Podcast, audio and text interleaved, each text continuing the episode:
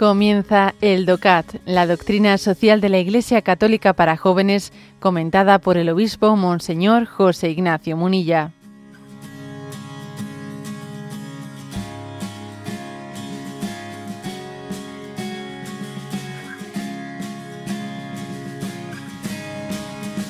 Punto 223. ¿Y qué dice la Iglesia acerca de la división de poderes y del Estado de Derecho? Responde, la Iglesia se declara explícitamente a favor de la separación de poderes. Solo si los poderes judicial, legislativo y ejecutivo existen independientemente, puede existir el Estado de Derecho. Y esta es, a su vez, la condición previa para que los seres humanos puedan desarrollarse en su dignidad, disfrutando, por ejemplo, de su libertad de creencias y de religión, especialmente la existencia de una justicia independiente es vista por la moral social católica como la prueba de que hay un ordenamiento político éticamente correcto. La Iglesia considera el Estado de Derecho de una importancia tal que ella misma se somete a aquel la doctrina social católica acepta aquí además que la libertad religiosa no consiste en la consecución unilateral de privilegios de la Iglesia católica. La libertad religiosa debe ser reconocida para todas las comunidades, ¿eh? para todas las comunidades religiosas. Bueno, por lo tanto, aquí estáis viendo como que es un punto concreto de la doctrina social de la Iglesia en la que dice, a ver, la Iglesia católica asume, ¿eh? asume eh, esa, eh, esa conveniencia de la separación de poderes judicial, legislativo y ejecutivo. Yo creo que además eh, hay una razón última, que aunque no lo diga este punto del, del DOCAT, una razón última por la por el que la Iglesia se muestra muy favorable a esa división de poderes, no judicial, legislativo y ejecutivo.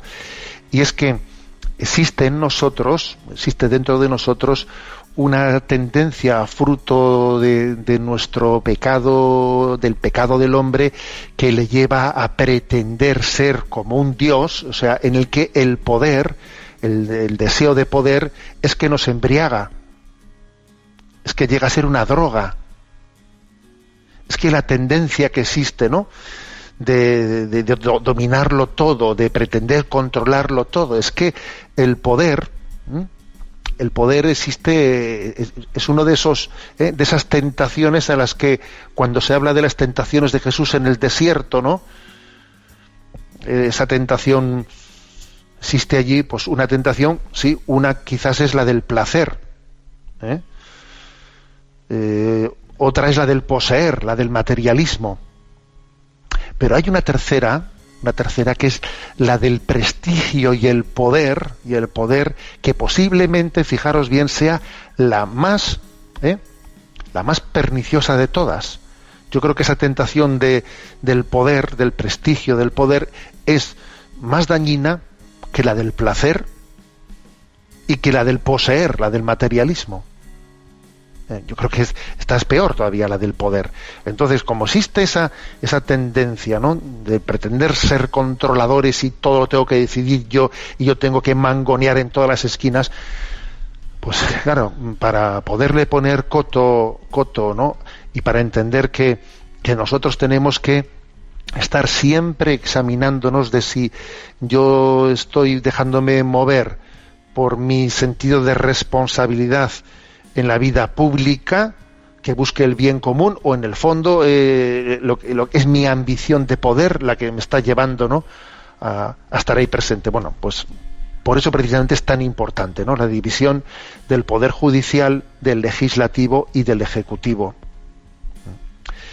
Y bueno, pues hay que decir que bueno, pues que vemos muchos peligros, muchos peligros, ¿no? Pues en España, por ejemplo, es patente, es patente pues que en este mismo momento están, eh, están en camino posibles, ¿no? Eh, pues posibles reformas para que los miembros de los miembros del Tribunal Constitucional eh, o de los miembros del, Supremo o, de los miembros de vamos de, los de los órganos judiciales sean digamos elegidos eh, sin mayorías cualificadas, sino con mayorías mínimas por parte del Ejecutivo. Pues, pues, pues menudo peligro, menudo peligro. Ya comienza a ser bastante inexplicable por qué los jueces tienen que ser elegidos por el poder político ejecutivo. ¿Por qué? No, no, no puede existir una, una fórmula en la que desde la propia digamos desde las propias instancias judiciales haya una capacidad de pues ¿por qué? ¿Eh?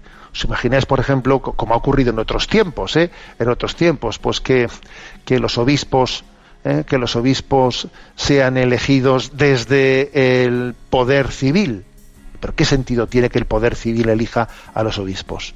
A ver, que eso ha ocurrido, ¿eh? Y además hasta hace muy poquito. Y ocurre todavía en algunos lugares del mundo. ¿eh? En algunos lugares del mundo.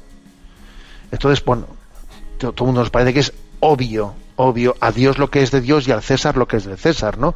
Bueno, pues, pues eh, fijaros, aquí todavía estamos en un momento en el que sigue existiendo eh, esa tentación de que el mundo, el poder judicial sea, mm, sea más controlado. sea, sea más, sí, más controlado desde las instancias, desde las instancias del ejecutivo. También es muy sería muy importante hacerle ver a los miembros, ¿no? a todos los profesionales del, mundo judicial, la importancia de que no se dejen encasillar, ¿no? Es que esta es una asociación judicial que es de derechas, es que esta es una asociación judicial que es de izquierdas. A ver, pero, pero, por Dios, pero ¿cómo caemos, cómo nos dejamos manipular en esos conceptos? ¿Eh?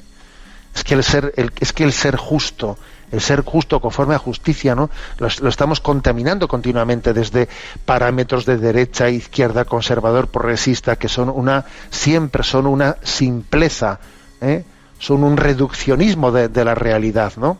En el fondo todo, todo queda contaminado ¿eh? por esa visión eh, de, derecha e izquierda que no deja de ser más que una caricatura de la realidad. Bueno,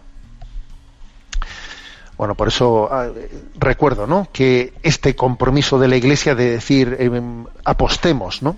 Apostemos porque exista, ¿no? Pues una independencia de poder judicial, legislativo, legislativo y ejecutivo. Bueno, y, recordemos que dentro de la propia Iglesia existe también, pues, unos cauces eh, judiciales canónicos ante los cuales también, eh, pues una vez que se han, se han dado sentencias, pues existe el deber de que, de que nos sometamos a esas sentencias también dentro de ese ámbito eh, canónico de la Iglesia.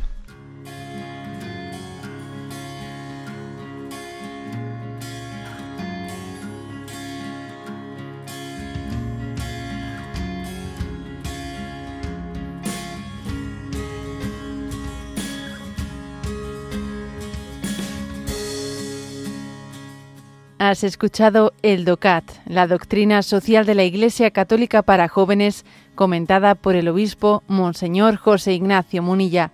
Encuentra todos los audios en radiomaria.es.